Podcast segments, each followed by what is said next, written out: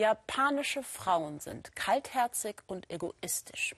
Das sagt ein Mann, der in einer lebensgroßen Silikonpuppe den Ersatz für seine Partnerin gefunden hat. Was in Deutschland total verpönt wäre, ist in Japan gar nicht unanständig, sondern akzeptiert. Und doch verschleiert es ein Problem. Einsamkeit und gesellschaftliche Isolation. Nils Kicker hat einen getroffen, der darin kein echtes Problem sieht. Wenn er morgens aufwacht, hat sie die Augen immer noch auf.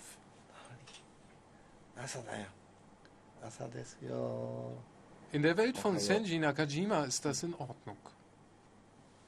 Das Silikon neben ihm nennt er zärtlich Saomi.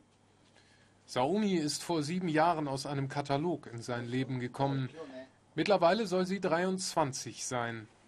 Senji Nakajima selbst ist 62.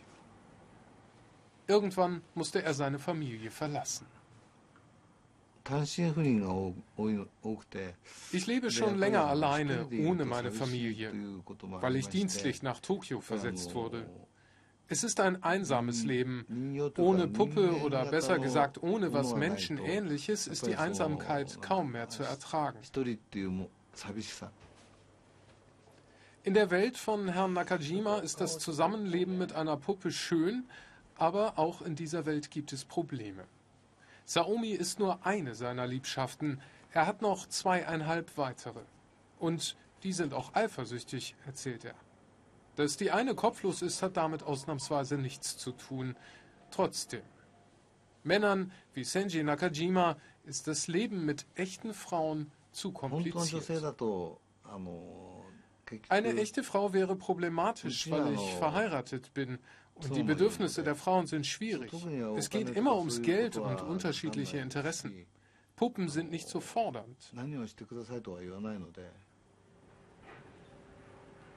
Saomi ist etwa 1,60 Meter groß und wiegt 30 Kilogramm.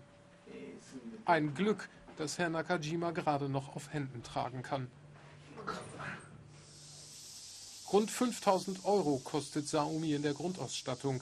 Perücke und Kleid sind extra. Dass Senji Nakajima den Anschluss an die Gesellschaft verlieren könnte, das glaubt er nicht. Menschen werden in Zukunft mit Robotern leben. Was sind Roboter? Familie? Wenn sie mit dem alltäglichen Leben eins werden, sind sie so gut wie Familie.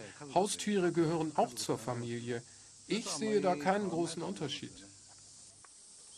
Dass Herr Nakajima hier die Blicke auf sich zieht, scheint ihm nicht unangenehm zu sein. Ins Gespräch kommt er aber nicht. Zu Hause wartet heute ausnahmsweise auch mal seine echte Frau Yayoi.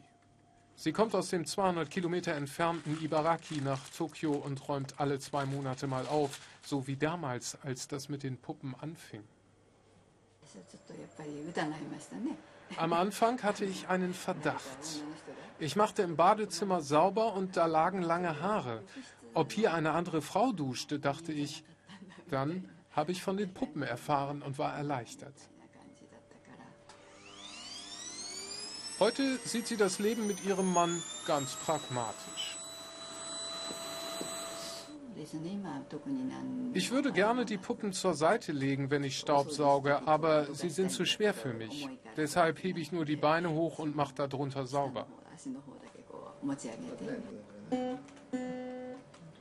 Das klingt nicht nach einer eifersüchtigen Ehefrau, eher nach einem Leben, mit dem sie sich arrangiert hat.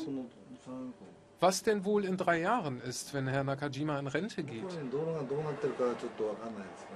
Ich weiß nicht, wie das dann mit den Puppen ist, aber vielleicht werden wir dann zusammen wohnen.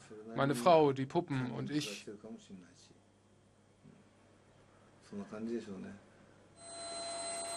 Es klingt fast wie ein Wunsch. Und es könnte der Weg zurück zur Familie sein. Es könnte.